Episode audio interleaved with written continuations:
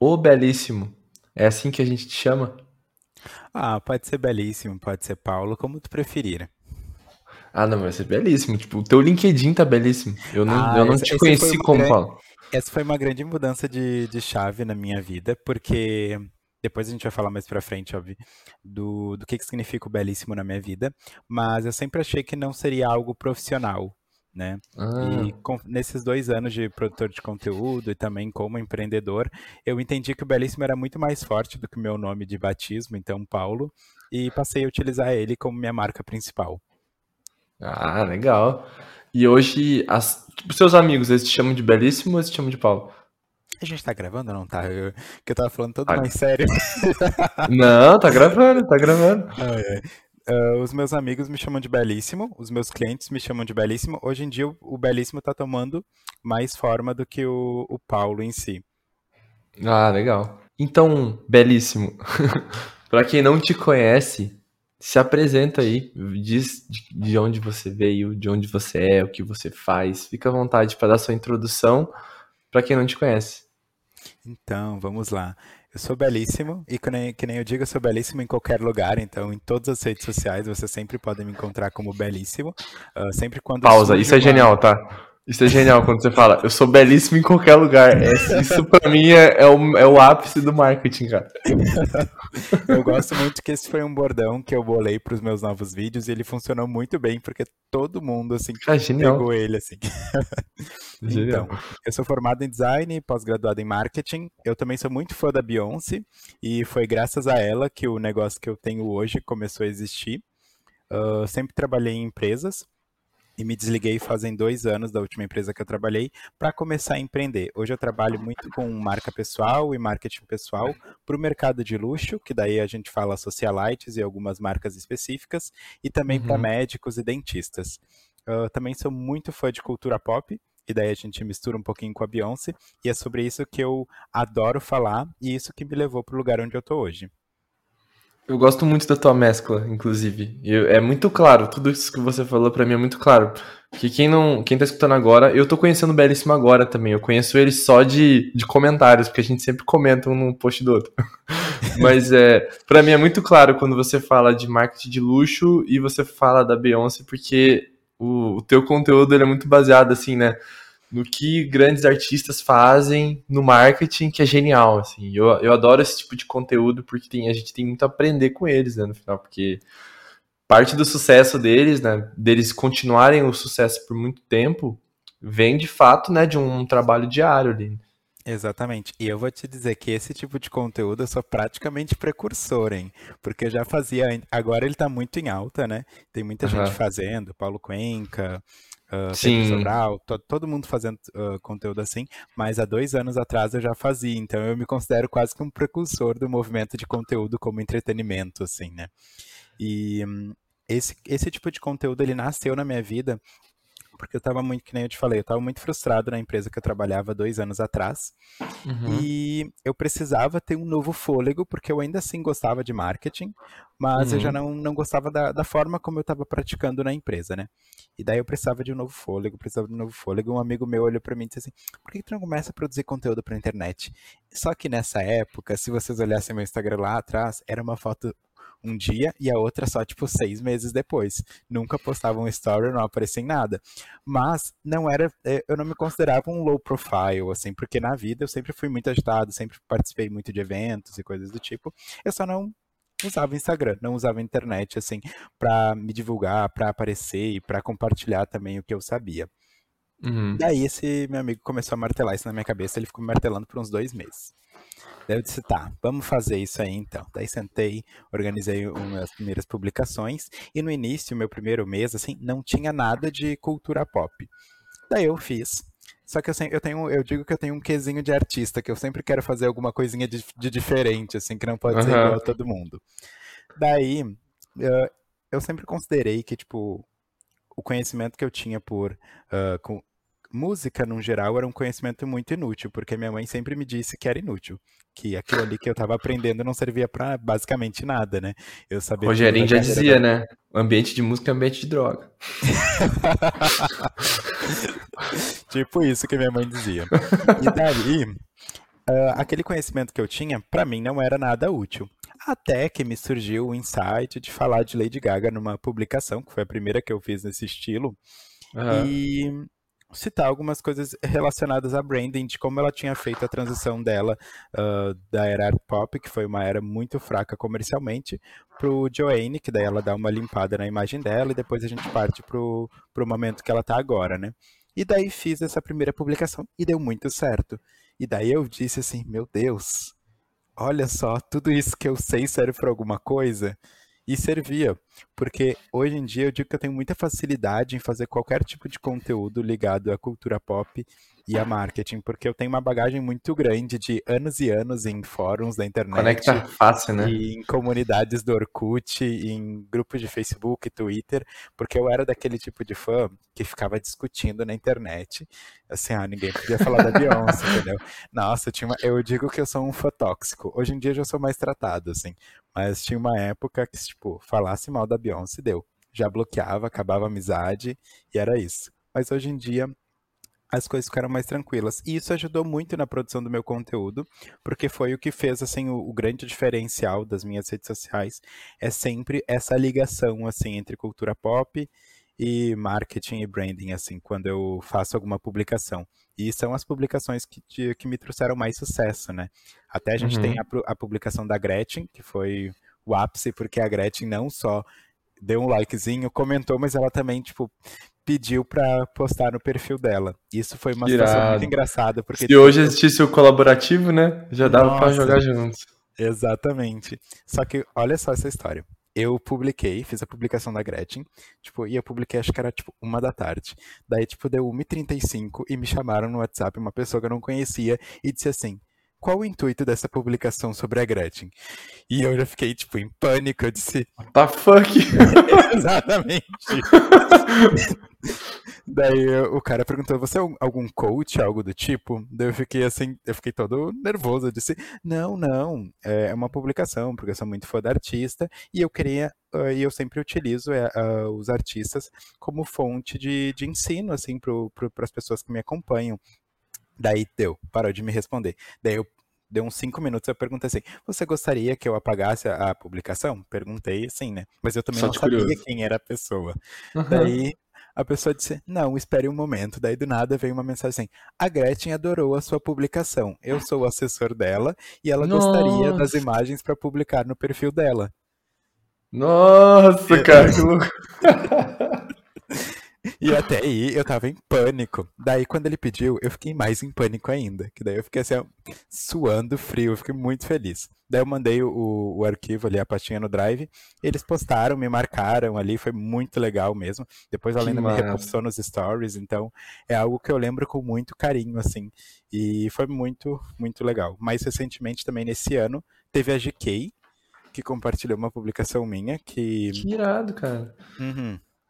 Só que essa, eu, eu sempre digo que os meus grandes trunfos ali são os que eu mais faço sem pretensão nenhuma. Porque tem uhum. uns que eu faço. Ah, mas é assim, sempre assim, cara. Pensando, esse aí vai, esse aí é o do momento. É esse e que aí... não vai. e os que eu faço assim, sem pretensão, eles engrenam muito. E esse da GK eu fiz sem pretensão. Era de, a gente, eu e um amigo, a gente estava tendo uma conversa, e eu fiz essa publicação e postei, era nove da noite. Só que essa publicação, ela foi muito bem. Muito, muito bem. Hoje ela tá com 12 mil curtidas. Foi tipo, um negócio Nossa. estourou, assim. E uhum. tá, eu não tinha visto porque na, na época eu seguia a GK, mas eu não tinha costume de acompanhar. Na verdade, até hoje eu não tenho costume, de, porque ela publica muita coisa, sabe? Sim. Daí, tipo, eu não, cons não consigo ficar olhando assim sempre. Até que começou a entrar um monte de mensagem no meu direct, dizendo assim, ah. a GK compartilhou uma passagem tua, a GK compartilhou uma passagem tua. E eu fiquei assim, tá, gente, vou lá olhar. E eu fui, só que, tipo, tinha muitos stories. Eu passei assim, e eu passei e disse, não, não tem nada, vocês é um fã-clube e vocês estão achando que é. Daí até que um seguidor meu me mandou assim o story certinho que tava lá com uh, o compartilhamento da GK. Então foi tipo um outro momento que eu fiquei assim, ó, meu Deus, meu Deus. Que irado, Deus. cara. Uhum. Isso já aconteceu. Aí deixa eu te, te, interromper um pouquinho. Mas isso já aconteceu mais algumas vezes. Teve a Kelly Key, teve a Graciane Barbosa. que irado. teve a MC Carol também. Uh, é, é, um reconhecimento. Eu digo que esses, essas interações assim com, com artistas, elas vêm sempre no momento que eu tô quase pensando em desistir, porque eu tenho vários desses meus altos e baixos, mas eu sempre continuo, né? Mas sempre quando eu tô pensando assim, daí vem um fôlego assim e dá um up assim na carreira da gata. Que massa. Cara, e é legal porque assim, você você começou cedo a fazer, fazer esse tipo de conteúdo e na minha visão, me corrija, né? Mas na minha visão, isso parece um modelo adaptado de blog, né? Dentro do, do, do Instagram. Antes as pessoas tinham que ir para um portal para ler uma, um assunto interessante, né? E aliás, o teu conteúdo ele é muito específico, então para você achar um blog quase impossível hoje em dia, né? E você conseguiu trazer assuntos de marketing, que é um assunto que é super pauta hoje, né, em qualquer área, e adaptou esse modelo. Eu falo modelo de, de blog porque você traz um, um conteúdo com um começo, meio e fim ali, né? E você trouxe isso pro, pro Instagram, trazendo que eu, eu chamo Instagram como se fosse um. Sabe o lanchinho do intervalo que a gente tinha na escola, que é tipo uma bisnaguinha? Você só come, dá um. Come, não mata a fome, mas, mas engana ali, sabe? Então você conseguiu fazer uma bisnaguinha, assim, né, de, de conteúdos Sim. ali na, no Instagram. Isso eu falo uh, sempre, eu tenho alguns amigos que me que vêm assim, ah, como é que eu começo a, a, produzir conteúdo? Eu entre... Até tem um amigo meu que disse assim, ah, eu quero começar a produzir, mas eu não quero entregar tudo. Então eu disse, não tem problema entregar tudo, porque eu entrego todo o meu jogo nas minhas publicações. Uhum. Só que assim, quem vem hoje para fazer uma consultoria comigo, alguma coisa, ele não vai querer pegar todo o meu Instagram, montar todo aquele quebra-cabeça, para que daí ele comece a botar em prática, né? Então, eu entrego todo o jogo em todas as minhas publicações. Ele aluga teu cérebro, né? Quando ele Exato. te contrata. É muito diferente de um conteúdo ali. É um con...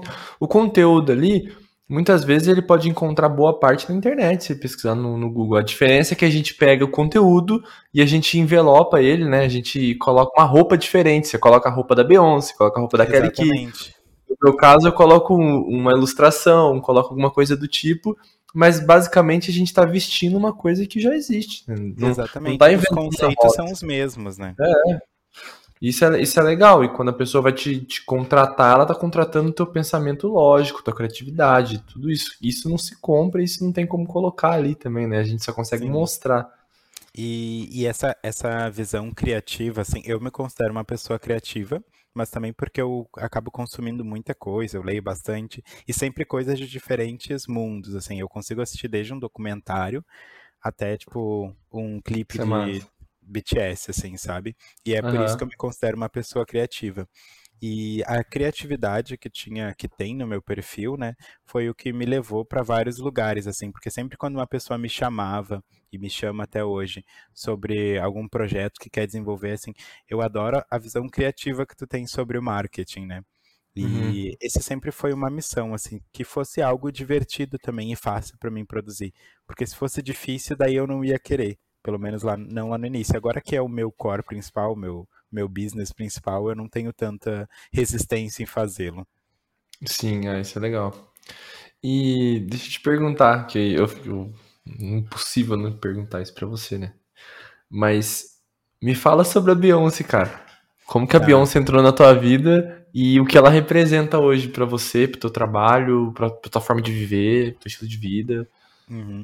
Tá, a Beyoncé entra na minha vida acho que em 2006, talvez, ou 2005, eu não tenho certeza. Mas tinha aquele movimento dos DVDs, sabe? Que vinha, tipo, com vários clipes de hip hop. Ai, e... amo. eu, ficava, eu ficava arrumando meu quarto no sábado. Cara, sábado era um dia que eu colocava meu, meu DVD de hip hop com Ice-T, com toda essa galera aí. E ficava, e meu, arrumando ali. meu quarto e deixava ali rolando uns clipezinhos, hum. só. E a Beyoncé, ela vem nesse momento. Só que assim, eu venho de uma família evangélica, né? E na minha casa não tocava Beyoncé. Eu fui conhecer a Beyoncé na casa de uma tia minha. Hum. Daí tá, eu conheci a Beyoncé e eu achei algo muito incrível, porque eu nunca tinha tido contato com uma coisa daquele tipo, sabe? Achei...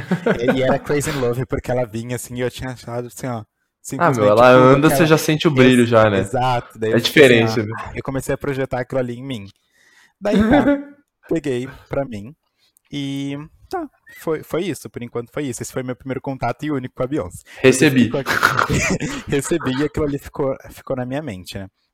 Daí mais pra frente eu comecei a ter mais acesso à internet, daí a gente tinha ali uh, Orkut, o início do YouTube, né? E eu gostava muito de participar de comunidades. E eu participava de várias. E tinha a comunidade de fãs da Beyoncé. E as pessoas sentiam as mesmas coisas que eu. E as músicas representavam a mesma coisa, porque quando eu escutava Beyoncé, eu me sentia muito livre. Porque uhum. até então, uh, a Beyoncé ela entra na minha vida quando eu começo a me entender como, como uh, LGBT, como gay, né? E daí, uhum a Beyoncé falava comigo e eu me sentia parte daquilo, porque, uh, diferentemente do que eu já tinha vivido antes, que era uma, era uma cultura evangélica, eu não me, não me conectava em nenhuma esfera com aquilo que eu vivia, né? Então a Beyoncé, uhum. por muito tempo, ela foi meu porto seguro para passar por esse período, até que eu conseguisse comunicar isso para minha família e também externasse isso para o mundo, né? E a Beyoncé vem comigo desde esse tempo. Inclusive, eu digo que a minha primeira experiência como criador de conteúdo também foi a partir da Beyoncé, que eu tinha uma página no Facebook da Beyoncé, que a gente compartilhava notícias e memes. Legal, Não, legal. E essa página estourou, eu cheguei a 100 mil uh, curtidas no Facebook com essa página. Nossa, e, cara. Uhum, foi a minha, e a partir disso também que eu escolhi minha profissão. E isso eu estava no ensino médio, foi logo que começou o Facebook. É, e eu criei essa página porque tinha uma página que era Willy Wonka irônico, alguma coisa assim. Acho que era alguma coisa assim o nome da página. E eles falaram mal da Beyoncé. E daí Nossa. eles mexeram, né, com a onça. Com uma comunidade, não foi comigo. E eu fiquei muito bravo. Daí eu fui lá e criei uma página Beyoncé irônica. E comecei a atacar a página com meme da ah, Beyoncé. Ah, você criou. Você não usou a tua, você criou outra pra atacar ele. Exato.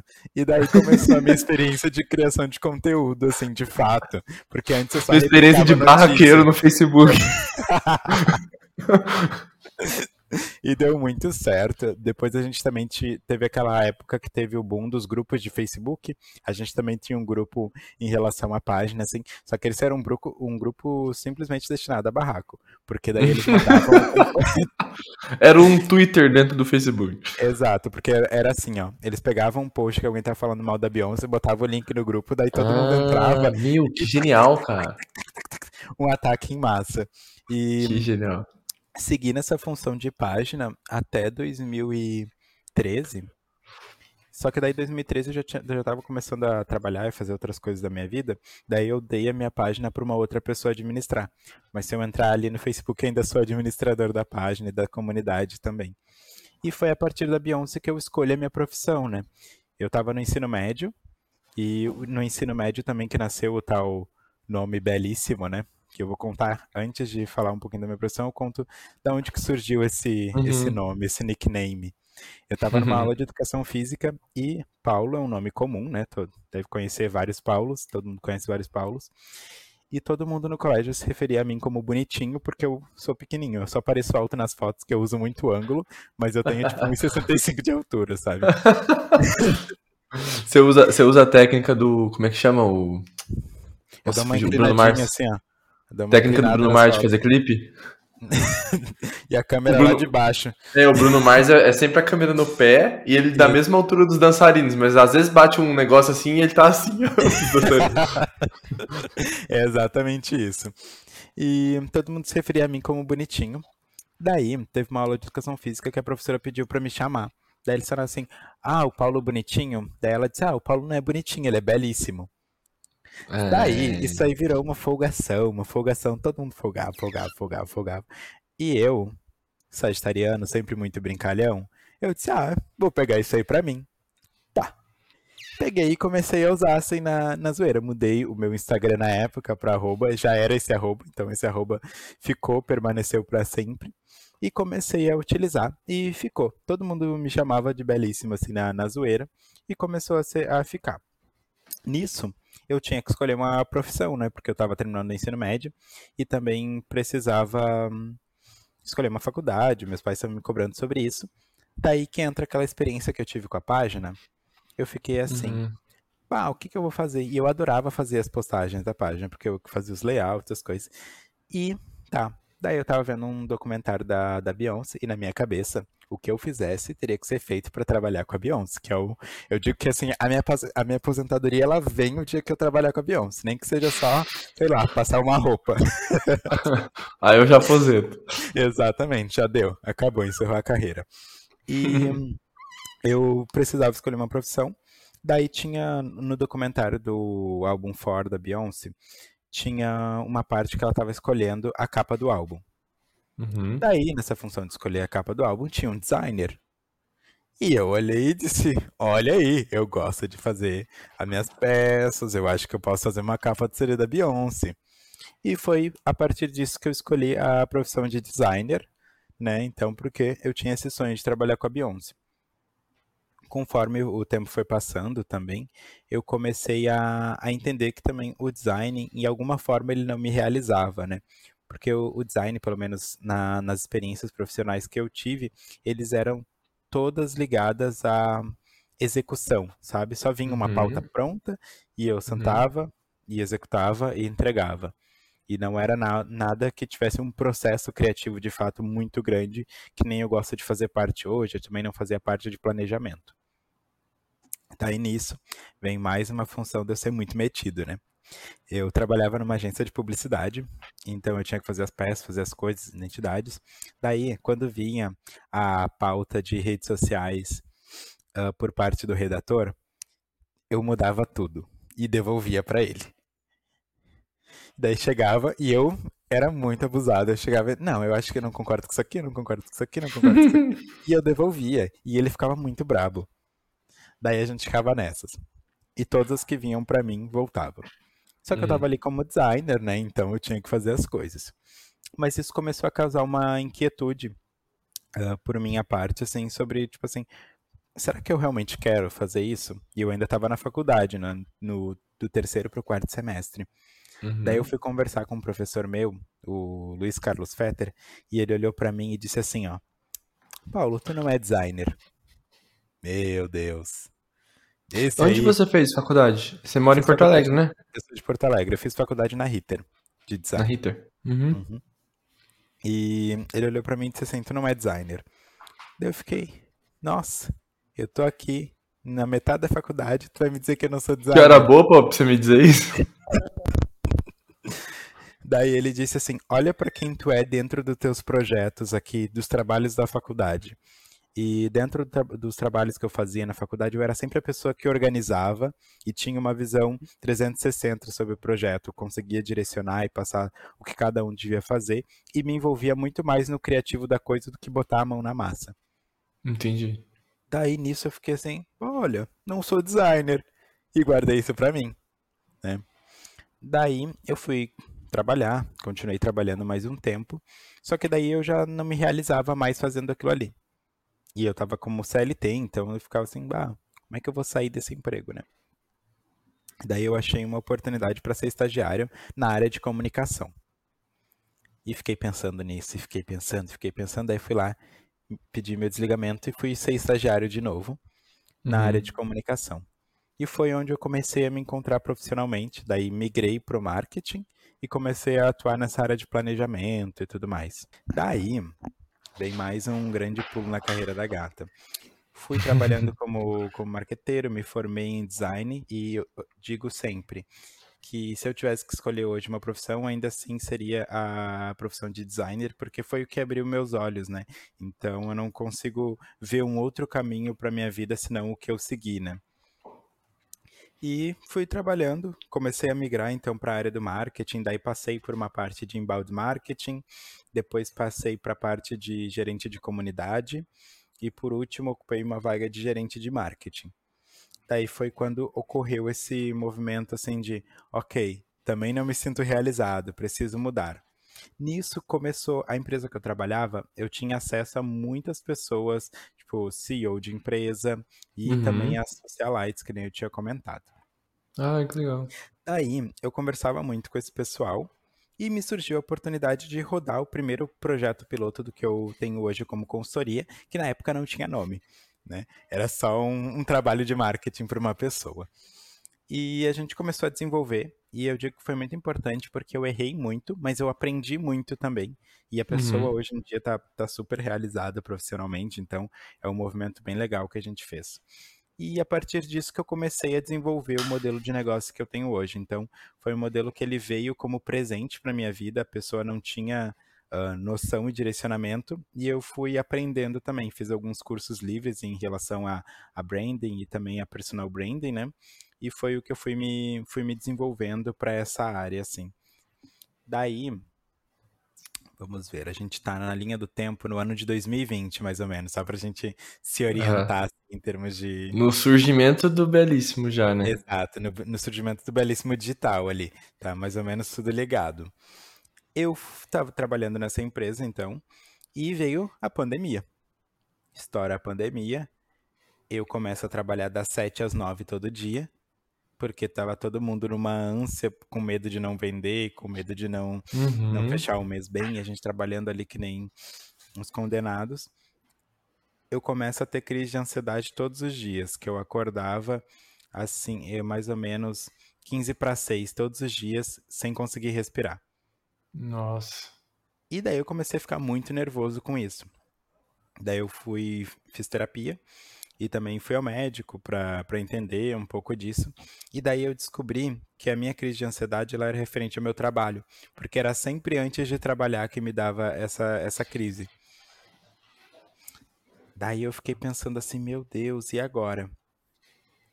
Mas tá, segui trabalhando, desenvolvendo meus negócios por fora. E o Belíssimo ainda não tinha nascido, uh, ali a, a parte digital do Belíssimo ainda não tinha nascido, né? Uhum. Uh, nisso, eu tinha um salário lá na empresa, e essa é uma história que eu adoro contar porque ela foi muito forte para mim.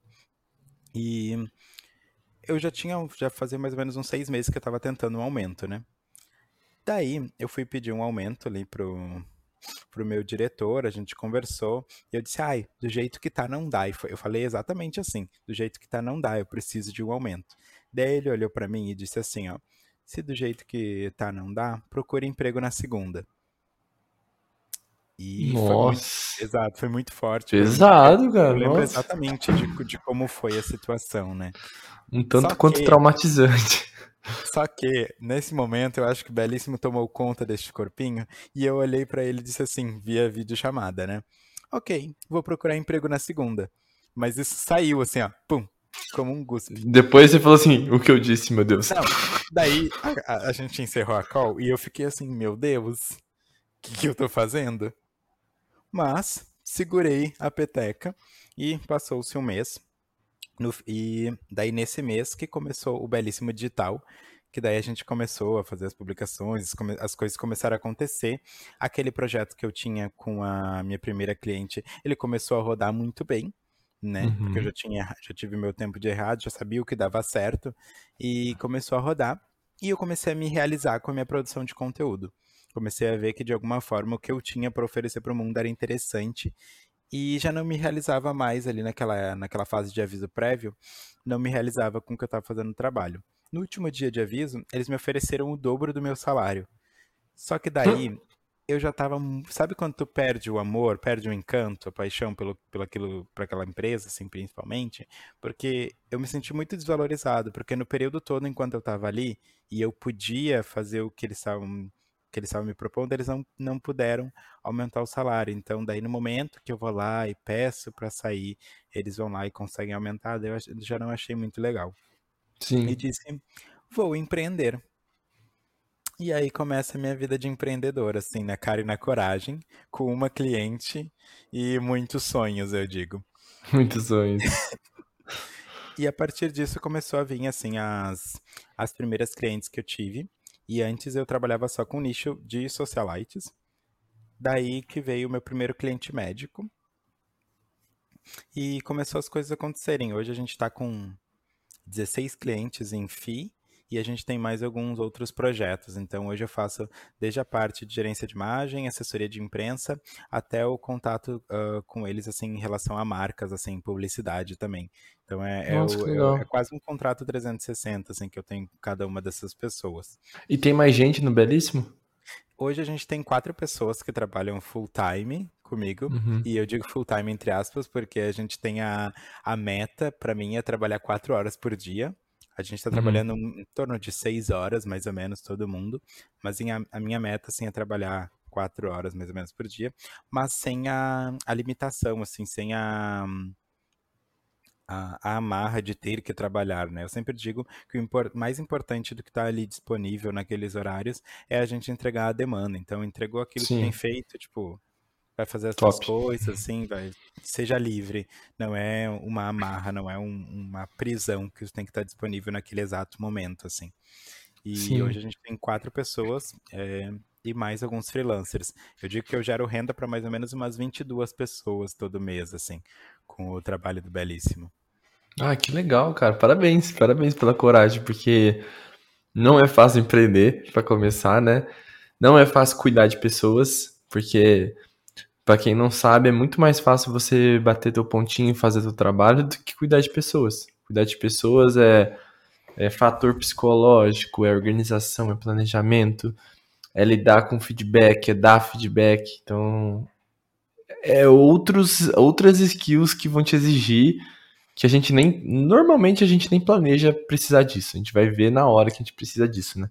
A gente sabe fazer muito bem o que a gente faz, mas a partir do momento que a gente precisa multiplicar nossas horas, a gente precisa de mais pessoas. E aí, a partir do momento que você lida com pessoas, é um outro campo para se aprender. Né? É um outro campo. A minha primeira contratação, ela foi um amigo meu.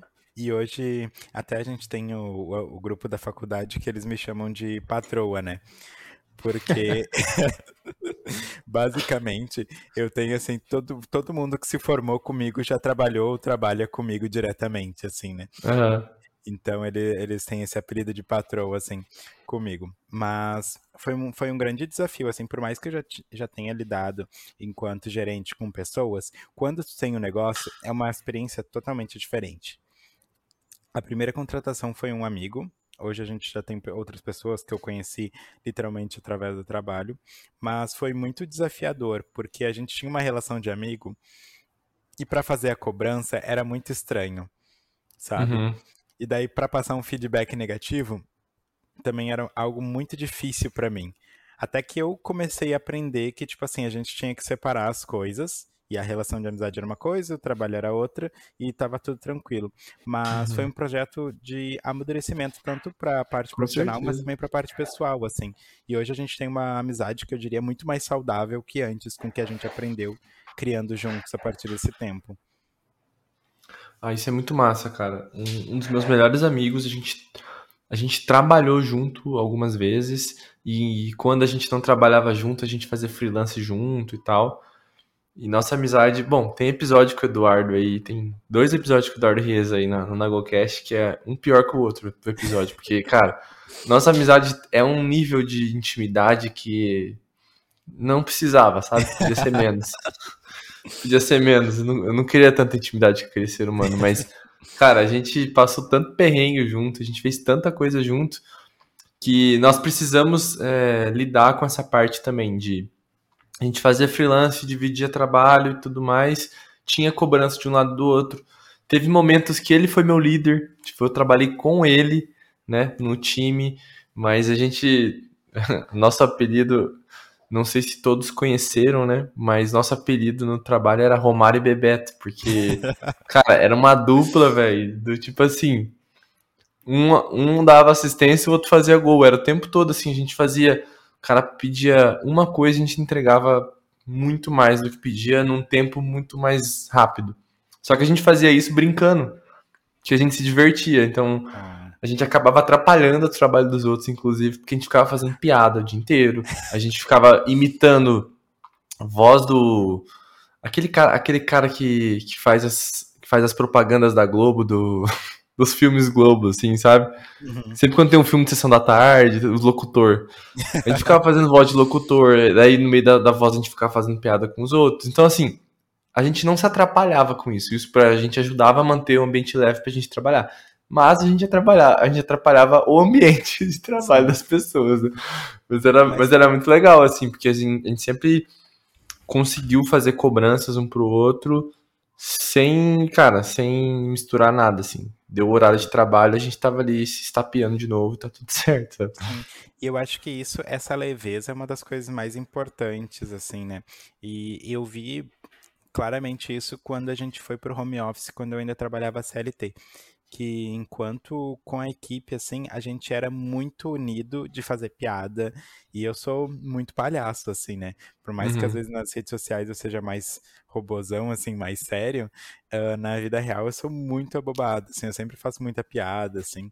E. Hum, quando a gente foi para o home office, a gente perdeu muito disso. Então eu senti e sinto, porque hoje a minha empresa ainda é 100% home office, assim, que tá cada um no seu canto. A gente tem pessoa de São Paulo, uhum. tem pessoas aqui de Porto Alegre e tem agora uma pessoa que é de Pernambuco.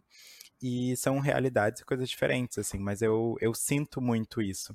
E eu sempre tento trazer essa leveza, assim, para as pessoas que trabalham comigo. E eu digo assim, ó, Uh, a gente tem uma relação profissional, mas eu sempre quero que, se algum momento eu fui rude, uh, se algum momento eu falei algo que não foi legal, vocês têm total liberdade para falar comigo. E eu gosto sempre de ter reuniões de feedback, assim, onde não só eu dou feedback, mas eu também recebo, porque uhum. eu acredito que eu também preciso melhorar enquanto pessoa, preciso crescer, e enquanto profissional, principalmente enquanto dono de um negócio, eu também tenho muito a aprender, né? Eu tô há dois anos fazendo isso, né? Ah, com certeza.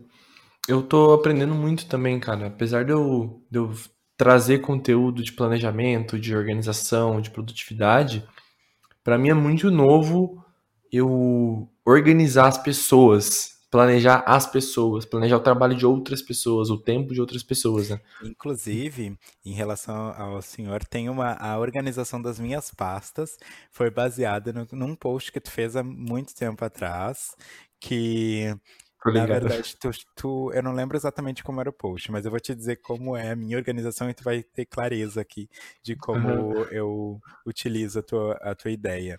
Vamos montar um corte aqui. Belíssimo. Como você se organiza no dia a dia? eu utilizo aqui ó, o melhor aqui, ó, o melhor professor.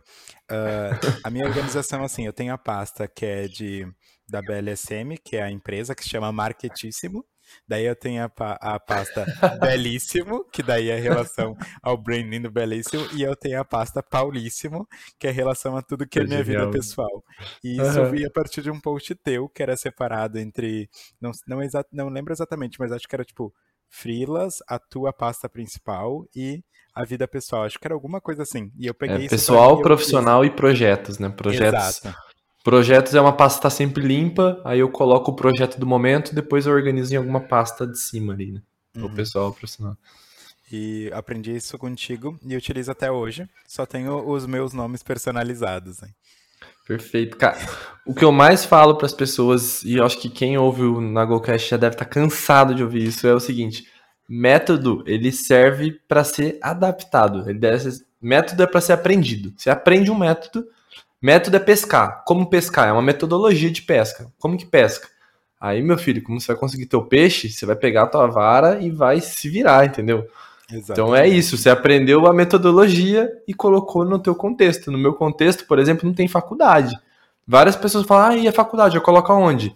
Falei, ué, coloca no pessoal, coloca no profissional, onde você preferir. Ou troca o profissional pelo, pelo, pela Exato. faculdade. Adapta tá livre. fica melhor para ti, né? Exato. E os teus vídeos eu compartilho sempre. Eu tenho um amigo que agora ele tá se tornando até, tipo, super teu fã, assim. Porque ah, todos os legal. vídeos que saem eu vou lá e envio para ele, assim. Porque ele tá no início da carreira dele e ele tá começando a organizar algumas coisas pra, da vida dele. Agora ele foi pra Austrália. Então eu pego todos os vídeos, uh, os teus vídeos que saem e vou mandando para ele, ó. Digo, assiste. Ah, assiste, que massa, assiste, obrigado. Assiste, tem coisa boa. Pô, que legal. E eu tô investindo muito no YouTube ultimamente, porque ali eu consigo. Ah, obrigado. Agradeço ao Michael. O Michael que tá me ajudando nas ilustrações agora. Mas, cara, eu tô investindo muito porque, assim, eu vejo o YouTube como um mecanismo de busca, sabe? E isso o Instagram não entrega. O Instagram, ele mata teu post em, em horas ali, né? É, eu, é uma, que... uma coisa mais a longo prazo, né? Porque Exato. O podcast sempre... também. Exato, porque eu sempre falo, tipo assim, às vezes a gente faz uma publicação, ela dá alguns dias e ela morre, no máximo, né? O Instagram, tipo, dois dias a publicação morreu. E o YouTube ali, tu deixa, ele, ele é quase eterno, né? Então, enquanto o YouTube existir, o teu vídeo ainda pode ser visto, porque as pessoas vão pesquisar e ele pode aparecer, né? Agora, no Exato. Instagram, dificilmente alguém vai ficar rodando teu feed pra procurar ah, é impossível. Você não vai olhar mais do que nove postagens ali, sabe? Exato. Você não vai descer tanto. E eu gosto disso também porque, assim, eu, o projeto do Nago hoje, pô, se, se um dia der certo, assim, eu, eu conseguir viver disso, massa. Eu não tenho pressa para fazer isso, porque eu gosto muito do meu trabalho hoje que eu faço também. Tem pessoas ali que trabalham com o Nago também diretamente, mas eu Enquanto isso, tipo, toda a grana que eu consigo do Nago eu reinvisto, assim, né? Então eu criei o curso para ter uma nova fonte de renda, para conseguir mais dinheiro, para contratar mais pessoas e eu conseguir multiplicar minhas horas, basicamente, né? Sim. E o, e o YouTube, cara, basicamente é o seguinte, tipo, tem lá o Master Plan, que é meu curso de planejamento, que tá aberto lá com promoção e tudo. Mas assim, ah, Lucas, não consigo comprar agora. Meu, vai pro YouTube, velho. Vai pro meu YouTube, que tem muita coisa ali. Tem... E eu também, assim como você, eu entrego tudo ali. Eu entrego tudo, eu não economizo conteúdo, não, cara. Você vai olhar o meu o Master Plan, é conteúdo que já existe, que eu já postei no Instagram, que eu já postei no LinkedIn, no podcast, já falei em mil lugares, só que ele tá organizadinho, tipo uma linha de raciocínio, sabe? Coisa que a gente não consegue fazer no dia a dia. A gente não consegue organizar, então a gente vai soltando pílulas, né? Exatamente. Mas é isso, cara. Basicamente, as pessoas que compram o Master Plan, né, que precisam de um conteúdo mais organizado, mais certinho, elas acabam ajudando para que eu possa entregar gratuitamente para pessoas que não podem pagar por isso. Exatamente. E o teu canal no YouTube ele tá muito legal, que nem eu te falei, assim, eu sempre compartilho e eu sou muito visual, né? formado em design, então eu gosto muito da, da identidade, assim, acho muito única, muito legal, assim mesmo. E a entrega no, de conteúdo, assim, eu estou no momento menos Instagrammer e mais. Uh, como é, qual a expressão de quem produz conteúdo no LinkedIn? É um LinkedIner? LinkedIner. Me perdi agora, não sei. Mas no LinkedIn. Eu também. Porque o LinkedIn anda mais, mais fácil, assim, na minha rotina e também para as conexões que eu quero, ele tem funcionado mais. E também Perfeito. porque o Instagram ele não está no momento tão favorável assim para mim, porque eu não tenho tanto tempo de gravar vídeos assim, né? Uhum. Mas assim como tu, eu também não tenho pressa. Eu tenho hoje a minha empresa e tem a personalidade, no caso, a persona belíssimo que fala sobre cultura pop, tem essas coisas. Eu tenho vontade de fazer uma virada de chave onde ele se torne a minha renda principal e eu possa trabalhar mais de forma uh, constante e botar mais energia nele, mas eu não tenho pressa, tá? Tava, tava falando uhum. com um amigo ontem, ontem sobre isso. Ele disse: Nossa, tu devia botar mais energia, botar mais dinheiro, fazer as coisas acontecerem mais rápido. Eu disse: Eu não tenho pressa porque eu também me realizo com o meu trabalho. Hoje eu sou Exato, muito cara. feliz fazendo o que eu faço. E o Belíssimo também me faz muito feliz. A produção de conteúdo me faz muito feliz. Já me levou para lugares muito legais e agora também vai me levar para um. Agora sábado vai, ter, vai acontecer uma coisa bem legal. Hum. Sábado, dia 17 de fevereiro, não de 17 de setembro de 2022. Então. 17 de setembro. Isso, setembro. É, provavelmente, provavelmente quem tá ouvindo não vai, não vai conseguir ver ao vivo, mas se tiver gravado. Mas daí retorna lá e dá uma olhada, porque vai acontecer uma coisa muito legal. Manda o link, e... que daí eu deixo no, na descrição. Tá, mando sim. E foi a partir do, do Belíssimo Uh, agora eu estou organizando para entrar numa próxima fase de carreira, que é daí trazer pessoas assim para trabalhar na marca Belíssimo, diferente do que eu tenho na empresa, assim, então separado assim e trazer para trabalhar exclusivamente para me ajudar também na questão de produção de conteúdo, vídeo Legal. assim, uhum. uh, principalmente editor assim, né, que é uma coisa que eu não tenho tempo e trabalhar exatamente na marca Belíssimo para que a gente comece um movimento de levar ele um pouco mais longe, assim. Mas eu não tenho pressa de fazer as coisas acontecerem. Mas isso é legal, cara. É, é o que eu falo sempre também. Quando eu falo que eu não tenho pressa para o Nagol ser o principal projeto da minha vida, eu não falo, eu não falo no sentido de que eu tô sentado esperando algo acontecer. Eu tô fazendo alguma coisa. Esse vídeo toda semana no YouTube é alguma coisa. Esse podcast toda semana é uma tô, tô, tô semeando, cara. Tô fazendo minha parte de plantando um pouquinho em cada lugar. E aos poucos as coisas vão crescendo. Esse mês eu recebi muita, cara, muita. Muito feedback legal das pessoas. Eu recebi muita oportunidade para dar aula ao vivo, para fazer gravação, sabe, para marcas, coisas que já não aconteciam antes. E eu, eu tava sem pressa, assim, sabe? Mas tá, eu tô sentindo que as coisas estão começando automaticamente a ser semeadas, assim, do tipo, Eu tô morando em Londrina, eu morei sete anos em Porto Alegre, né? Então minha vida tá muito em Porto Alegre. Minha, minha cabeça, minha bolha, tem muitas coisas em Porto Alegre ainda. Em Londrina eu conheço pouca gente.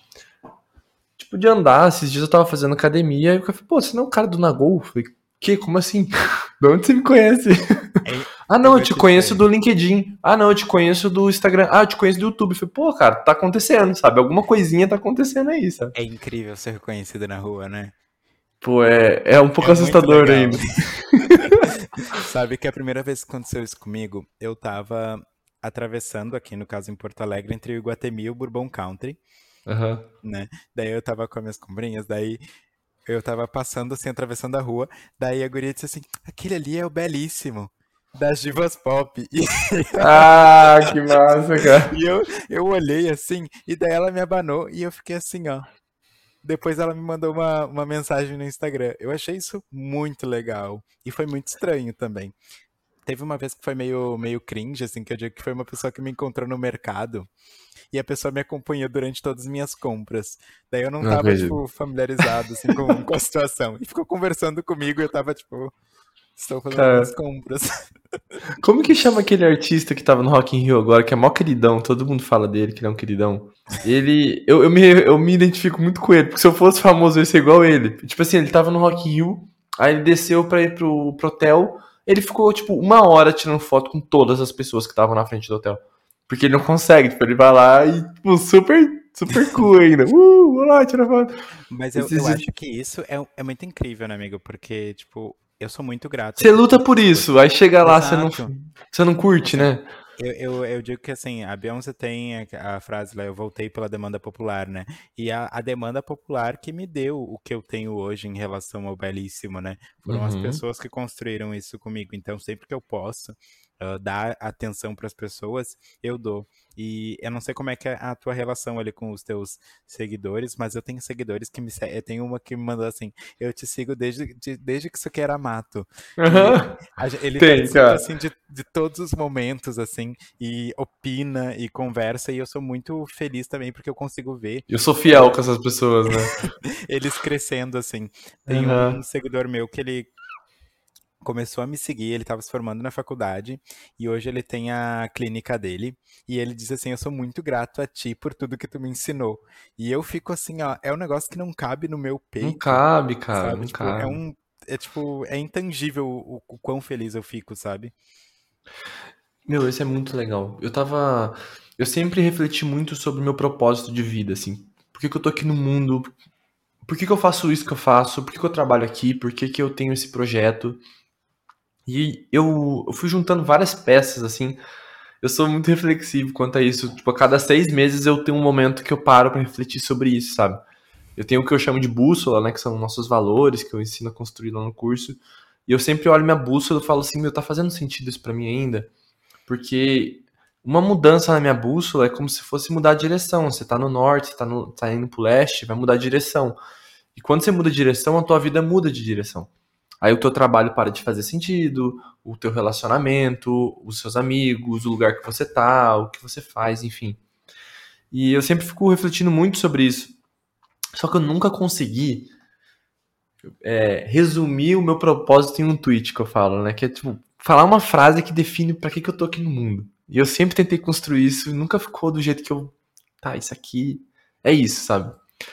Aí um certo dia eu eu entrei no Teledipt. Você conhece o Teledipt? Não. Cara, é um. Pô, anota. Só isso que eu falo. Anota. É uma parada que. meio de numerologia. Uhum. Só que tem uma pegada também com astrologia, enfim. Você coloca teu nome, tua, teu nascimento, tarará lá, você põe as coisas lá. E, meu, a inteligência artificial faz todo o resto. E ele colocou o meu, minha missão de vida lá. E ele colocou uma frase que eu falei assim: eu estou há quatro anos tentando escrever essa habla, frase. Mami, habla, habla. Você, você, tem noção disso? Eu vou, eu vou aqui, ó. Vamos, vamos falar sobre isso agora, cara. Olha, olha, olha essa frase. Aí depois eu peguei a frase e junto com algumas outras palavras que ele falou, aí eu formatei a minha frase em cima daquilo. Peguei como base. Olha a frase, cara. O meu propósito de vida é absorver conhecimentos e fazer novas conexões que não existiam para avançar no progresso das pessoas. é aprender a desenvolver e direcionar meu aprendizado. Nossa. E eu com o Nagô há dois anos leio isso, ó, arrepio, cara. Eu falo, Gente. meu Deus, isso, é- cara. Isso é via inteligência artificial? É porque assim, a numerologia tem suas. Tem, como, como a astrologia tem suas paradas ali, né? Tem seus Uhum. pontos. E aí, da minha parte de tecnologia, é o que eu imagino, tá? Pode não ser isso. Hum. Mas o que eu imagino é que, conforme vai batendo algumas sincronias ali, eles criam frases. E aí, essa inteligência artificial monta um texto baseado em vários fragmentos de frases, entendeu? Nossa, que massa. Só que é muito bem feito, cara. É surreal. Tipo, é surreal mesmo. Por isso que eu tô falando, vai nesse bagulho, que o negócio é louco, assim. E eu, tipo, o gratuito dele entrega, entrega assim, ó, não promete nada, entrega tudo, literalmente, assim. Porque até hoje, pra você ter noção, eu copiei tudo que, que fazia sentido pra mim. Tipo assim, ou era neutro, ou fazia muito sentido pra mim. Aí eu copiei tudo que me comoveu, joguei no meu Evernote e, meu, direto eu paro pra ler isso, cara. Porque fala assim, energias que estão equilibradas em você, energias que estão too much, assim, tipo, dá uma segurada, ou energias que estão muito baixas, você precisa melhorar. Aí você aí vê lá. Por exemplo, tem uma coisa que é muito lógica pra mim. Eu sempre falei pras pessoas que eu não sou organizado de natureza. Eu era pessoa desorganizada. E lá fala isso, que eu sou desorganizado de natureza. Meu eu sou Deus. desorganizado financeiramente. Só que a vida, eu ir pra Porto Alegre sozinho, eu passar os perrengues e mais a minha missão de vida que eu tinha de crescer, me forçou a estudar muito isso. Eu estudei muito isso. Então eu recuperei uma energia perdida que eu tinha ali. Porque se eu deixasse no, no vão, eu ia ser uma pessoa que ia gastar de qualquer jeito dinheiro, que ia tacar o foda-se assim mesmo. Igual eu era. Eu era muito foda-se pra tudo, assim, tipo, pra, pra viver a vida, era viva la vida mesmo, até que eu cheguei na Band e tomei um, um break ali, sabe? Fiz uma merda lá por falta de organização. Mas ali fala, cara. Ali tá o registro. E eu falo, pô, é isso, eu sou assim mesmo. Gente. Tanto é que, assim, eu tenho minha metodologia por necessidade. Porque se eu ficar dois dias sem olhar pra minha organização, fudeu. Aí eu perco o controle e tenho que voltar, entendeu? Uhum. Gente, encerrando aqui, eu vou ter que fazer isso aí só pra mim, pra mim dar uma olhadinha assim pra ver. Mas eu eu digo assim que a organização na minha vida ela vem desde, desde sempre, né? A minha mãe e o meu pai, eles são bem organizados e meu pai, ele é tipo a pessoa mais mão de vaca que eu conheço. E por mais que eu tenha uma fama de gastador, eu sou muito mão de vaca também. É porque eu sou muito organizado, assim, hoje e Eu sou assim também. sempre. Eu tenho a verba ali do que, do que, que é o da empresa, tenho o meu salário dentro da empresa e tenho Uhum. dentro do meu salário também o que eu destino para o Belíssimo que eu faço de investimento dele. Hoje o Belíssimo ele gera algum dinheiro com publicidade, algumas coisas, mas é Uhum. tudo muito organizado. E eu tenho uma história Nossa. que o meu pai ele me dava mesada, ele e minha mãe, e eu comprei meu primeiro PlayStation, que depois eu vou te mandar uma foto. Eu tenho o meu PlayStation 1 até hoje, ele tá ali na sala da minha casa. Que e massa. eu comprei ele com o dinheiro da minha mesada, porque eu guardava sempre. E, obviamente, não foi 100% dele, tá? Hoje eu já Sim, sei, porque na época eu Teve achava um que era 100%. processo. Mas eu juntei dinheiro ba- basicamente por uns oito meses e dei tudo que eu tinha de dinheiro pro meu pai e disse aqui, ó, compra o meu PlayStation. Foi, foi muito legal, assim, eu, eu lembro dessa história com muito carinho, assim. Eu sempre fui muito, muito mão de vaca também, né? Tipo, desorganizado, porém mão de vaca. E tem uma história agora que você falou disso que eu lembrei, que, que quando eu era mais novo, a minha mãe, meus pais tinham um posto de gasolina, né? E minha mãe, tipo, entrava muito dinheiro no posto de gasolina, não tinha cartão de crédito, não tinha essas paradas, então era tudo em dinheiro. Minha mãe pegava uns sacos de moedas, às vezes, e me dava, tá ligado? Tipo, bom filho, tá? Tô aqui, filho. Aí ela às vezes me dava, tipo assim, 10 reais em moedas de 20 centavos, 25 centavos. Aí eu colocava num porquinho que era o porquinho da caixa, que era um porquinho Sim. grande antes. Não era os poupançudos, era antes ainda, era um porquinho mesmo, assim, ó, de, de, de quebrar ele. Ai, que legal. É, aí eu colocava eles e tal. Eu comecei a colocar só moeda de um real. Eu juntava essas moedas, trocava pro de um real e colocava lá. Juro, cara. Eu fiquei. Eu não sei. Mas assim, eu fiquei durante um ano inteiro juntando moeda pra colocar nesse porquinho. Porque a minha ideia, olha só, já tinha essa cabeça já. A minha ideia era montar uma poupança. Eu queria ter uma poupança. Eu tenho dinheiro no banco, entendeu? Eu tinha o quê? Pô, sei lá, velho. Tinha uns 8 anos, 9 anos. Tinha dinheiro- não, a cabeça. Vou te contar outra história depois. Aí eu juntei esse dinheiro e quando o porquinho não cabia mais moeda, Aí eu dei pra, pra minha mãe e falei assim, mãe, faz uma conta pra mim na, na uma poupança pra mim. É, mãe, tá bom. Aí minha mãe colocou debaixo do banco do, do carro na parte de trás. Meu pai vendeu o carro. E foi o porquinho com dinheiro. Foi o porquinho com dinheiro. E eu falei, pai, o meu porquinho tava lá dele. Ah, filho, já foi. Meu Deus, o plot Olha o trauma que eu tenho. O trauma que eu tenho até hoje, que eu falo assim, meu pai sempre vai ter um saldo negativo de 600 reais comigo. Por causa disso. Não importa o que ele fizer para mim. Ele vai ter. Aquele porquinho ele não me devolveu até hoje. Nossa, eu tô emocionalmente abalado agora. Cara, você não tem noção o quanto que eu chorei por causa disso. E até hoje, eu, tipo, eu lembro do valor, assim, porque a gente. A gente tinha, tinha um controle, eu colocava e anotava no papelzinho, né? Sim. Tinha tipo uns 620 reais ali já. E Meu pensa Deus. 620 reais há 20 anos atrás, né? Pô, tá louco, criança, era muito dinheiro. Né? Uma criança. Gente, ah, eu fiquei emocionalmente abalado agora. Traumas, Mentira. traumas da vida.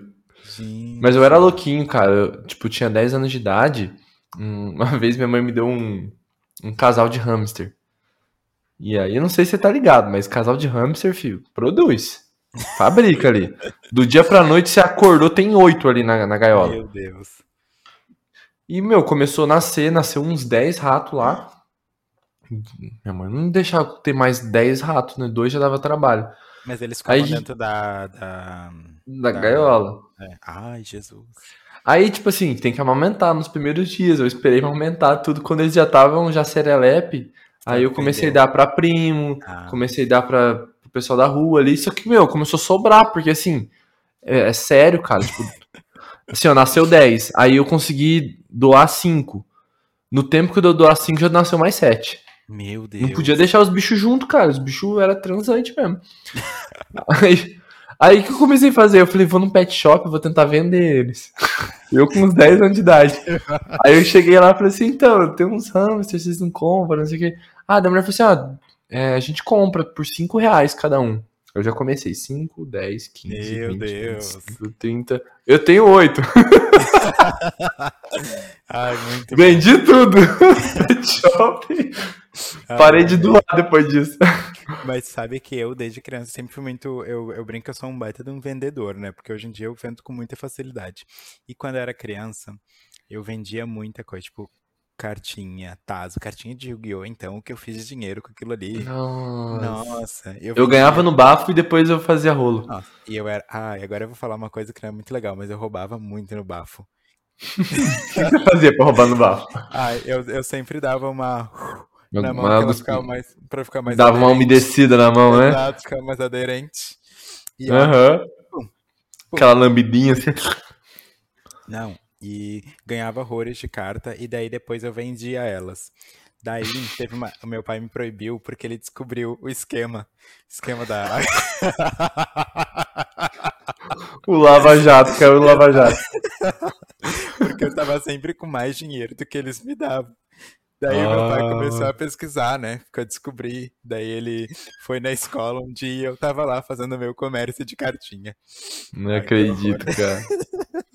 Nossa, meu fazia isso também, cara. Eu vendia. Você chegou a conhecer Gambaldi? Um jogo? Não. Eu joguei Gambaldi quando era criança. É eu não sei qual que é a tua idade. Ah, a minha idade é um grande segredo, né? Faz parte é. do, do, do, negócio. Depois em off eu te conto. Tá bom. Eu tenho 30 anos, só pra você saber. E aí eu jogava Gambaldi e eu montava, eu montava os bichinhos com esse carro bom. Eu vendia também pra galera. Aí sim. Tava fazendo isso. Aí sim. E eu, e eu Até hoje esse mercado existe, inclusive. É um mercado negro de fazer, de fazer carinhas e vender em qualquer jogo. eu, eu vendia muito cartinha. Uh, depois teve a, a época da Beyblade. Sim, nossa, ah. agora você, você abriu uma pasta aqui na minha cabeça. e eu sempre gostei muito, assim, dessas coisas. Uh, daí, olha a criancinha empreendedora, criança, né? Eu lembro quando eu, eu aprendi a gravar CD. Eu era um dos únicos da minha escola ali que, merda, que sabia gravar. E o que, que eu fiz? Eu vendia CD também. Daí eu vendia uhum. os CDs. Primeiro eu aprendi com musicazinha. E o meu pai sempre foi muito esperto para tecnologia, né? E daí depois ele, ele me ensinou a copiar jogo de videogame. Meu amigo. Aí daí, você vira um pirata, né? Daí eu virei assim, ó. Olha, é algo que. Hoje eu sou totalmente contra a pirataria, tá, gente? Ó, faz amor. Mas no meu histórico, o que eu fiz. Não dá para apagar o que tá no histórico, né? Exatamente. Nossa, eu era terrível. Meu, olha, olha isso, cara. Você, você abriu um leque agora que você falou isso. Porque assim, eu tinha uma mochila de Beyblade. Você tem noção que é uma mochila de Beyblade Meu cheia? Deus. Eu tinha, assim, todos os aros, todos os negócios. Eu montava na hora de acordo com o meu adversário. Eu era mó louco, velho. Adorava. muito legal. E aí que eu fazia em casa? Em casa tinha um espaço grande. A gente. Eu fazia campeonatinho na rua. Aí eu, aí eu falava assim pra galera: ó, cada um dá cinco reais pra entrar no campeonato. E aí quem ganhar vai ganhar, tipo, o valor. Eu ficava, tipo, com uns 10 para mim, para casa, uhum. e o resto eu ficava com eles, entendeu? Empreendedor, aí a gente faz... não, tá certo. Empreendedor, cara, não tem essa. Fazia isso com Beyblade, fiz isso com videogame, futebolzinho, é, Wing Eleven da vida, essas coisas também. E você falou do computador, eu também fazia essas cópias, só que eu não vendia as cópias. O que eu gostava de fazer muito para ganhar dinheiro era formatar computador dos outros. Porque um amigo meu me deu um CD que era um serial infinito que ele tinha na empresa dele. Ele me deu o CD. Aí eu colocava o Windows original pros caras. E eu cobrava a formatação, comecei, comecei a formatar computador com, cara, sei lá, acho que tinha uns 14 anos, 15 anos, eu formatava PC a louca, assim, ó. Sim, Cobrava, sim. vivia com os PC em casa lá, e quando tanto é com 20, eu abri um. eu abri um, um camelô, velho. Sério? Abri um camelô de eletrônico e aí lá eu atualizava GPS, porque eu não queria mais formatar PC. Aí tinha aqueles GPS uhum. que você comprava assim mesmo. E ele tem um software, né? Sim. E eu atualizava o software dos GPS também, que dava uma graninha lá toda vez. Gente, que tri! Nossa! Bem louco. Gente, que loucura. Agora tu me lembrou de uma coisa que eu fazia quando tu falou do, do formatar o PC. Vou contar uma história que é algo que eu não me orgulho sobre a minha vida. Mas eu, eu sempre fui muito gamer, né? Sempre fui muito gamer. Joguei ah, PS1, é? PS2, PS3, PS4. Uhum. E tem uma coisa que eu jogo é LOL, que sem orgulho, mas eu jogo, sou viciado há sete anos. Né? Hum. Nessas eu tinha um PC Gamer uma época. O que, que você jogava? Eu, no Play, eu sempre gostei muito de RPG, Final Fantasy, Chrono Cross, ah, Diablo. Lembra que era 4 CD, cara? Final Fantasy. Sim, Final Fantasy. Em japonês ainda, não dava nem pra ler. Olha, e esse aí eu fiz dinheiro, hein? Sério? Ah, você copiava? esse era bom que você copiava quatro. Ai, que horror. Claro, que delícia. Ai, que horror. Não, e esse aí, eu ainda comprei ele pirata. Nossa, deixa eu te contar como é que eu consegui. Eu comprei porque, tipo assim, quando era um disco só, tu pagava um valor, mas quando era quatro era outro. Só que, uhum. eu não sei, a pessoa que tava vendendo não sabia mas eu sabia. Ah, e daí eu fui trocar um disco e eu dei um CD e ele me deu quatro. Puta uhum. que Aí eu era uma criancinha, tinha, ó, assim, ó. Mas deixa eu te voltar para essa história do computador eu sempre fui, gostava de jogar, e daí tava naquela época que lançou o GTA e tinha o Overwatch. Daí eu precisava de uma de um computador um pouco mais rápido, e o meu computador ainda era de HD, esse gamer. Daí eu uhum. comprei um SSD na internet e inventei de trocar por conta. Uhum. Eu não hum. consegui queimar a placa-mãe. Ah. Gente, como eu não sei, porque eu olhei no YouTube e daí eu. Nossa, muito certo. fácil. Eu fiz tudo lá. Quando eu liguei, não ligou. Daí eu mudei o negocinho, liguei de novo, deu tela azul. Ih. Daí não ligou.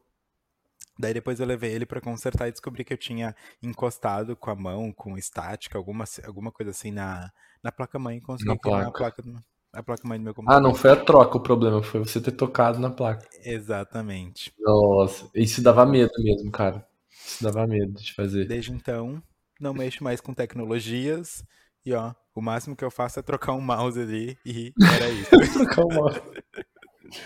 Ai, cara, adorava. Cara, de jogo, eu também eu eu jogava o Super Nintendo com meu primo, que ele tinha, até que eu ganhei um Nintendo 64. Aí eu era o Tchan do Barangadã, que eu tinha um Nintendo 64, né, velho? Aí meu avô, meu avô abriu um meu avô abriu uma lan house de videogame. Ah, locadora, locadora. Não, mas era lan house de videogame mesmo, não tinha esse nome, mas era uma lan house de videogame. Você ia lá, pagava para jogar lá dentro. Uhum. Não era pra você alugar jogo, era pra você jogar lá. Gente. E aí tinha. Cara, era na época do PlayStation 1. PlayStation 1 era o, era o top que tinha acabado de sair, que ele, uhum. ele batia de frente com o Nintendo 64. Uhum. E o Xbox também, só que o Xbox no Brasil ainda não tinha chegado muito bem. Sim.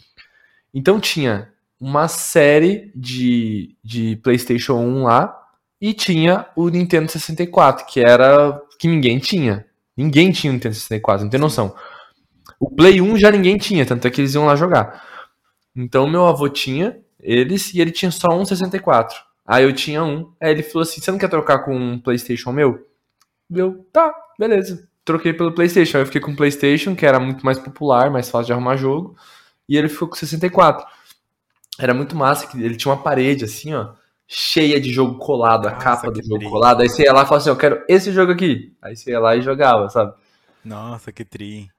Meu, era muito massa. E no Play 1, cara, eu gostava de jogar o Final Fantasy, só que eu não sabia ler inglês nem nada, né? Então, eu gostava de ver meu amigo jogar, que meu amigo sabia ler. Nossa, que tri. Nossa, o amigo bom, isso aí, hein? É, ele já conseguia ler inglês já. Ele morou nos Estados Unidos, né? Então ele ah. Tinha tinha um rolê já. Eu com, com Final Fantasy, assim, Chrono Cross, esses jogos mais de RPG que eu jogava, eu imaginava a história toda na minha cabeça, né? E uhum. depois eu ganhei um dicionário de inglês, porque daí a partir da quinta série eu tinha aula de inglês, né? Daí eu ganhei um dicionáriozinho, e daí eu pegava, abria e procurava as palavras para tentar uhum. entender. Só que era muito texto. Era Sim. muito. Daí, tipo assim, alguma coisa. Conjunções, entender. né? Exato. Outra coisa, tipo, ficava pra lá. Mas é muito legal porque hoje. Uh, entendendo, já rejoguei vários jogos da minha infância, eu vi que muito do que eu imaginava fazia sentido pro que estava acontecendo, assim, sabe? Nossa. E também os jogos foi um. Os jogos e a música foi o que me ajudou a aprender inglês, assim, bem mesmo, porque depois eu fui fazer uhum. um curso de conversação, fui evoluir, mas eu já tinha uma base muito grande, assim, do que eu já tinha aprendido jogando, assim. E sou muito gamer desde então, assim. Que massa, cara, que legal. Eu gosto muito. Eu joguei muito Diablo também. Diablo é um Nossa. dos jogos que eu mais gosto de jogar. E, e, na época não tinha esse negócio de jogar online. Tinha o uhum. CS, por exemplo, e o pessoal da escola jogava. Diablo 2. Joguei o Diablo 1 também. Uhum. Mas o Diablo 2 era, era diferente, não tem? Sim, o, o Diablo 2 a gente é jogava por, por IP no uhum. computador. Aí juntava a galera, era Diablo 2 e Age of Empires que a gente jogava. Sim, Age, sim. Age 2 também. Que, meu, Age of Empires era um dos jogos mais deliciosos de jogar em galera. Porque cada um tinha uma característica diferente, assim. Sim. E você pegava épocas diferentes para jogar. Pô, era muito massa aquele jogo. Sim. E tu sabe que agora eu vou contar mais uma historiazinha creep minha. Um, que depois, assim, a gente tem a, a, época, começa os MMOs. Eu não sei se tu pegou a época dos MMOs, assim, jogou. MMO, o que, que é? Não MMO é tipo Ragnarok, Prison Tale, Perfect World. Sim, mas não joguei. Estou ligado o que, que é, mas não joguei. Joguei muito tempo MMO. E nessa época eu sempre fui terrível, né? Daí eu fazia, eu tinha sempre dois bonecos. Um era uma menina e um era um menino. Hum. E a, a menina. Ele já sacou toda a maldade, né? eu pegava, fingia que era a, a guriazinha ali para ganhar os itens para sustentar o outro meu boneco. Daí eu botava no baú, que o baú era compartilhado, e fazia. Então eu sempre tinha uma sacerdotisa lá. Genial. E aí eu parava lá e, e, gritava assim, gritava no texto, né? O gênio do mal. ajuda. e tipo assim, os caras vinham em monte, assim. E a minha relação com games é essa, assim. Eu Aqui em casa eu tenho uma pequena coleção. Eu tenho meu PlayStation 1, assim, com todos os meus jogos: o 2, o 3, o 4. E agora em dezembro eu vou comprar o 5 de aniversário. Ah, que bem. Final Fantasy é minha franquia preferida. Eu tenho todos os lançados hoje em mídia física, originais agora, não são mais ah, os, pira os, piratas. Tô pagando todas as minhas piratarias hoje. Exato. Mas sempre os videogames, assim, foi, uma, uma época muito importante da minha vida, assim. Gostava muito de jogar. Eu gostava também. E eu sempre tive uma relação muito boa com, com, com a Nintendo, assim. Hoje eu tenho um Nintendo Switch. Uhum. É o único videogame que eu tenho porque eu posso viajar com ele. Mas a minha maior relação com o videogame é porque as minhas melhores experiências com o jogo sempre foram com pessoas junto comigo. Então, o Super Nintendo, eu jogava Mario Kart, jogava Mortal Kombat, tudo com meus primos, a gente ficava disputando, fazia fila. Aí depois eu joguei lá na, na Lan House do meu avô, que meu avô tinha. Eu, quando eu joguei CS, eu jogava em Lan House com meus amigos. E quando eu tive PlayStation, de fato, eu senti que foi um período um pouco mais sozinho mais jogando, sozinho. sabe? O que não é ruim, é só que assim, eu tenho uma, uma, uma herança de, de jogar com a galera que eu acho muito foda. Sim. E o que eu acho massa da Nintendo é o seguinte: pode vir qualquer pessoa aqui em casa hoje que nunca viu Nintendo na vida. Eu vou falar assim, ó. Ó, se você apertar X, você vai pular, se apertar Y, você corre, tá? Esse é o jogo. Acabou. É isso. Ah, e a pessoa joga, e o jogo é foda, o jogo é difícil de jogar, e só tem dois botões. Eu, eu acho isso para mim o supra-sumo da inteligência do jogo. Sim. E eu acho massa, porque assim, eu, eu sempre quando vem visita em casa, eu falo, ah, vamos jogar? Vamos, isso aqui. Eu e minha namorada mesmo, a gente. Cara, ela ficou viciada. Eu apresentei pra ela, nem, nem liga pra videogame. Ela tá viciada em Overcooked. Não sei se você conhece. Ah, isso é muito tri. Mano, eu e ela. A gente... Mano, a gente, a gente manda muito bem junto, cara. Até agora, quando a gente vai cozinhar de verdade, eu fico brincando, porque os mesmos códigos, eu falo assim, pega o arroz, esquenta não sei o quê. Aí eu falo, faz não sei o quê. A gente só pega os códigos que a gente foi pegando de sinergia do jogo e a gente vai cozinhando junto assim, ó. Vai não sei o quê, pega ali pra mim, pega não sei o quê. Mas sabe que a Nintendo, ela tem um, um negócio de comunidade muito legal, né? Desde sempre, assim. Os jogos dela funcionam para muita gente. E uhum. o, o, Nintendo Switch tá na minha lista, assim, das compras. Enquanto a Sony, até hoje, ela foca muito em experiências single players, né?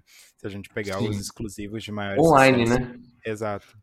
Você sozinho jogando com outras pessoas. Exato. E hoje em dia o jogo que eu mais jogo acaba sendo o League of Legends, porque eu tenho os meus amigos, inclusive eu tenho um amigo que a gente é amigo desde que eu comecei a jogar LoL em 2015.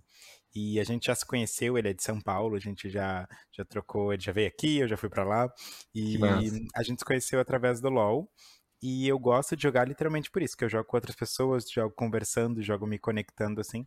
Mas a experiência da Nintendo, assim, é, é maravilhosa, assim, de, de, jogar. Eu tenho um carinho muito grande. Tá na lista, mas eu sou muito sonista, né? E, e eu sou uma hum. coisa assim, ó, se tu, tu deve ter prestado atenção. Tudo que eu sou fã, eu sou fã, tipo assim, ó, ao extremo. Uma pessoa intensa. Exatamente. Mas o massa da Sony, cara, o que eu gosto muito do, do da PlayStation, principalmente, é que, mano, você vive o jogo. Simples assim. E é realmente uma imersão para você ter sozinha mesmo. Porque você pega. Meu, quando vou lembrar porque não lembro o nome do jogo. Mas tem jogos, cara, que parece que você tá dentro de um filme. Parece que tá numa realidade. É bizarro, assim. A qualidade da imagem, a qualidade do, dos tiros, de tudo que aparece ali, você fica, meu Deus, cara. Sim. Que loucura isso. E tu sabe que a minha primeira, uma primeira experiência que eu tive, assim, de de chorar com o jogo foi com o jogo do, do, foi um Final Fantasy, né? E eu não entendi a história. Mas o personagem, eu vi o personagem morrendo e aquilo para mim foi de uma forma assim tão, porque eu não, não tinha conhecimento, mas era um personagem que tava morrendo, foi tipo, meu Deus. E a minha mãe, ela ficou olhando para mim e ela disse: "O que tá acontecendo?" e eu assim, Bizarro, né? É história. Ai, é ai. Um que eu gostava muito de jogar também era o Metal Gear Solid. Nossa, tri, tri. Que esse jogo é muito massa, cara. Eu adoro esse tipo de jogo que você tá no mato muitas vezes, que você não pode ser visto. Uhum. Você tem que ser muito estratégico para fazer qualquer coisa, assim. Eu, eu curto o jogo assim. Eu gosto muito de jogos de magia, coisas com dragão, e daí mago e cavaleiro, assim, eu gosto muito uhum. de. Ah, eu gosto. RPGzão eu amo. Eu adoro. RPGzão de adoro, fato, adoro, assim, é muito bom. E daí, a minha história com games fica mais ou menos nisso, assim. Hoje em dia eu já tô um pouco mais distante, mas às vezes eu tenho vontade de fazer algum projeto ligado a isso, mas eu não consegui organizar tempo na minha vida, porque senão eu digo assim, não, Paulo, tu já tem muitos projetos, calma lá, respira fundo, fica só jogando aí por enquanto. E, e tenho que minha terapeuta fala uma coisa que é muito real assim. A gente a gente tem que entender o que é trabalho e o que é diversão. E às vezes o videogame é tua diversão. E aí você torna ela um trabalho, ela perde um pouco o brilho também, né? Não que vai ser isso, mas é legal também a gente ter isso muito claro como uma diversão e é isso que eu quero. Eu quero só me divertir no jogo e quando eu tiver quando eu tiver oportunidade eu vou falar sobre os jogos que eu jogo e tal, mas sem compromisso assim. Exatamente. Tanto que tem muita gente que não sabe que eu tenho essa, esse meu lado gamer, que eu acho que a grande maioria, tanto se, quando eu falo que eu jogo videogame, todo mundo fica meio espantado, assim. Mas isso que tu falou é, é muito importante que a gente saiba o que, que é nosso, o nosso trabalho, o que, que é o nosso lazer, né? Porque eu sou uma pessoa que eu sou muito hum, de trabalho, né? Não sei se tu acredita em signos, mas o meu ascendente é Capricórnio e eu hum. tenho mais seis planetas em Capricórnio dentro do meu mapa. Assim, tipo, Digamos muito, que. Muito assim do, do trabalho. Uhum. E eu tenho muita facilidade em transformar coisas em, em, trabalho e do nada eu já tô botando uma meta e daí do nada eu já tô assim, ó, correndo pra uma coisa que eu não Tem prazo já. Só, tipo, na minha cabeça de loucura, assim. Então uhum. eu, eu faço esse movimento, assim, de não, isso aqui é lazer vamos se divertir com isso aqui, não se uhum. cobra e tá tudo certo. Ah, isso é bom mesmo. Belíssimo, deixa eu te perguntar uma coisa. Tem algum livro que você ama indicar para as pessoas? Não precisa ser da tua área, pode ser qualquer livro, assim. Aquele livro que você fala assim, leia isso aqui, que eu garanto. Que é... Tá. É isso. Tipo, eu leia. separei dois livros. Um é Hitmakers, Como Nascem as Tendências, que é um livro bem popular e ele é legal porque ele fala desde questão de música, questão de filmes, e é literalmente sobre isso, como nascem as tendências. Então, ele que explica legal. lá atrás e também explica fenômenos de agora. Mas, como a gente falou um pouquinho sobre essa parte de pirataria e de gravação de CD. Tô curioso pra saber o que você vai falar a partir de agora. Tem um livro que se chama Como a Música Ficou Grátis, que ele explica todo o esquema de pirataria uh, que aconteceu Olha. lá nos Estados Unidos e como que acontecia o vazamento dos álbuns lá na, na época do, do MP3. Ele fala desde a criação, de como foi criado o, a tecnologia MP3, né? Uhum. No caso, a compressão da música, para que a gente não perdesse tanta qualidade, até o vazamento dos CDs e como isso se tornou uma indústria. E tinha uma pessoa que era responsável por todo esse movimento. Então é, é muito legal esse livro. É como a música ficou grátis. Eu amo pedir livro para as pessoas. Acho que a parte favorita minha do Nagocast é falar assim: fale teu livro que você indica para qualquer um. Porque, assim, sempre são livros que tem uma boa curadoria, porque, assim, se você colocar aqui como um livro que você indica para qualquer pessoa, é porque esse livro é muito bom, independente da área, sabe? E eu sou curioso para ler qualquer coisa. Agora, você colocou dois livros que eu nunca tinha ouvido falar. E que eu já fiquei super curioso, já coloquei na minha listinha, inclusive. Esse Como a Música Ficou Grátis é muito legal mesmo, porque ele realmente ele conta a história de, do que aconteceu, assim, porque tu viveu aquela época que tinha aquele Wires, o Emule, o... Oh. Sabe? Limeware. Limeware. Então ele, ele, conta, ele conta todo esse, esse movimento que aconteceu, assim. Cara, deixa eu te contar uma coisa. Eu sou, eu sou de uma época, que eu não sei se você é tão longe de mim, tá? Se não quer falar a tua idade, tudo bem. Mas assim, eu colocava um álbum do Jack Johnson para baixar hoje e eu só ia pegar ele amanhã 10 da manhã. Sim, sim. Eu deixava ele lá no casar encontrando e baixando e semeando ali até encontrar. Exatamente. Eu, eu baixava muita música. Nossa, terrível. Daí eu tive um MP3 e esse daí esse MP3 era conhecido como só as melhores.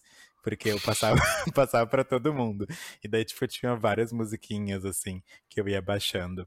Era, era muito legal. Mas daí, hoje em dia, hoje em dia eu acho errado, né? Mas na época eu era o momento. Agora eu vou, eu vou criar uma nova. Uma nova aqui, que eu acabei de, de vir na minha cabeça. E eu acho que você é uma ótima pessoa para abrir esse, esse, esse novo bloco que eu vou abrir agora. Indica uma playlist pra pessoa ouvir no Spotify, que você Pode ser sua, pode ser uma que você goste muito. Aí você me passa o link aqui depois que eu vou colocar no, na descrição também. Ah, daí, daí tu, tu pediu pro fã do Beyoncé se manifestar, né? Is Beyoncé é a playlist que tem que ser escutada por todos. Deixa eu te contar uma em relação à playlist. Um amigo meu foi viajar, ele botou no, no Instagram assim, uh, ponham músicas para que eu escute durante a viagem. Daí eu, nessa minha altura, mesmo com essa idade, eu ainda sou um fã tóxico. Eu entrei ali e adicionei todas as músicas da Beyoncé. ah, mas ele pediu. Ele pediu, ele pediu. Ele fez sua parte. Mas eu fiz só pela diversão, assim. Mas já é. acho que This is Beyoncé é legal. E, de repente, eu, agora eu não consigo me lembrar o nome, mas tem uma, uma playlist que acho que é clássico dos anos 90, de R&B, que eu gosto muito, porque eu gosto muito de hip hop, assim, e R&B, e funciona bastante, assim. Então, fechou. Você que tá ouvindo, os dois livros que ele indicou tá na descrição. E também embaixo você vai ver um, um negócio que eu, que eu criei belíssimo, que eu, que eu acho muito legal. Eu criei uma, uma lista na Amazon de todos os livros indicados aqui no Nagocast. Então, a curadoria Nagocast está tudo num, num, link só. A pessoa pode baixar ali pela Amazon e ser feliz. Então, Olha aí. Tá, tá separadamente os dois livros ali, tá o link. Link associado pro Nagolzinho ganhar aquela graninha aqui para reutilizar, né? Marota. E tem a lista ali também do NagoCash que você pode ou comprar para você ou pode comprar para mim. Lá tem um botão que você pode mandar de presente para mim também. Vou gostar. E a playlist também. A playlist eu vou colocar no, na descrição ali também. As duas que o, que o Belíssimo falou. E muito obrigado. Muito obrigado pelo papo. Eu adorei. Foi um papo muito gostoso, muito leve pra gente falar de muitas coisas, muitos assuntos. Acho que essa é a ideia do bate-papo mesmo, né? Te agradeço muito pela, pelo tempo de estar aqui compartilhando um pouco da tua carreira, da tua vida, que eu agora eu já sou teu fã, porque antes eu era só teu amigo de internet, agora tipo, você é muito teu amigo, vou te encher muito saco no LinkedIn agora. Amigo, eu queria muito agradecer. Eu vou te dizer, sou muito teu fã. Eu não lembro quando eu te conheci assim, assim na, nessa questão de internet, mas acho que eu te acompanho há pelo menos todo o período que eu tenho ali a a minha página, assim, então é uma grande referência para mim em produção. Compartilhe os teus conteúdos com todo mundo. Um, queria dizer para o pessoal, quem quiser consumir conteúdos de cultura pop, marketing, branding e quiser me acompanhar, eu sou belíssimo em qualquer lugar. Cara, meu, quero aprender com você a fazer um marketing desse. Vou precisar. Também tá na descrição, você tem ali Encontre o Belíssimo eu vou colocar encontro belíssimo em qualquer lugar aqui. vou colocar assim, qualquer lugar. Clique em qualquer lugar ali na descrição que você vai achar belíssimo. Acho que vai ficar mais legal. Eu adorei. E você que está ouvindo aí, muito obrigado por estar tá ouvindo até aqui. Deixe seu comentário em algum lugar, no Instagram, no LinkedIn, onde você quiser. Eu quero saber o que você está achando, o que você está curtindo. Se tiver sugestões de quadros para a gente pedir para a galera também, super à vontade. Se você quiser contribuir com qualquer valor para esse projeto continuar rodando, tem o link ali também. A partir de um real por mês você pode contribuir. Olha que legal. Um real por mês. O que, que um real faz belíssimo hoje em dia? Hoje em dia não dá pra fazer nada. Não compra nenhuma música no iTunes. Mas se ajuda o Nagocast a seguir vivo aqui, ó. Olha aí. A manter o, o Pedrinho aqui, ó, editando maravilhosamente nosso podcast. Então, ah, um Olha realzinho aí. aqui, ó. Um realzinho. Pilinha, gente. Um cara, um tá real. Se você. Vou, tô falando sério, cara. Esses dias eu dei um real pro morador de rua, ele quase jogou na minha cara, velho. Nossa. Nem o cara tá aceitando um real mais. Ah, eu tô, tá? Ah, Pode jogar aqui. Um pilinha, um pilinha. Todo mundo que tá escutando, um pilinha, gente. Um pilinha, cara. Imagina, é só pra gente ressarcir aquele, aquele emocional do porquinho lá atrás. Isso! Aí você pegou, cadê eu que meu peito? Vamos ressarcir o porquinho que o Sérgio Góes derrubou. Derrubou, enviou pra frente. Ele deu uma parcela do carro pro cara, né? até hoje não acredito nisso. É isso, um beijo, um queijo e até a próxima.